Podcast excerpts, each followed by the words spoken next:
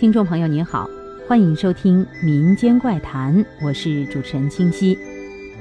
轮回转世的故事，在我国古代已经有了这个说法。老年人时而谈起某家的孩子，虽然是几岁的儿童，可是他们都知道自己前世是什么人。一般人看来，这都是迷信的传说，不可相信。但是这些故事在西方国家也时有发生，并且有确实的证明，使你不得不信。英国灵魂学权威菲尔丁·荷尔写了一本叫《人的灵魂》的专书，这是他有名的著作之一。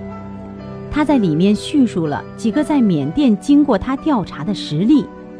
有一个七岁的女孩子，说她前世是一名男子。开设过傀儡戏院，并且结过四次婚。他第三个太太性情非常暴躁，曾经用刀子刺伤过他的肩膀。现在他的肩膀还留有一个疤痕。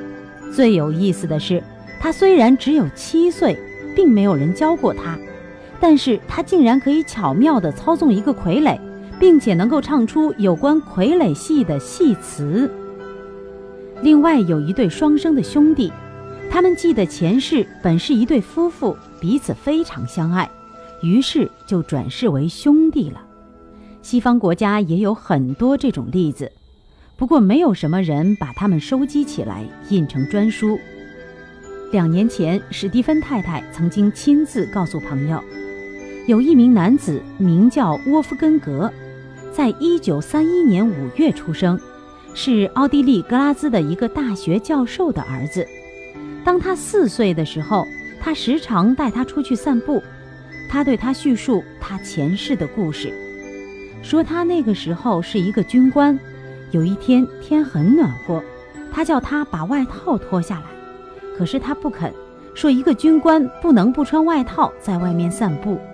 他也时常这样开始说：“从前，当我是一个大人的时候。”在满了七岁之后，这个孩子停止了叙述他前世的经验，他逐渐地变成了一个骑马的专家，正好像那位将军在世的时候一样。在这个环境里面，并没有任何人把这个孩子的印象带往这个方向。他从死亡到再生中断的时间前后是十四年。另外一些例子。是有一些小孩子没有经过指点和教授，就可以说外国话。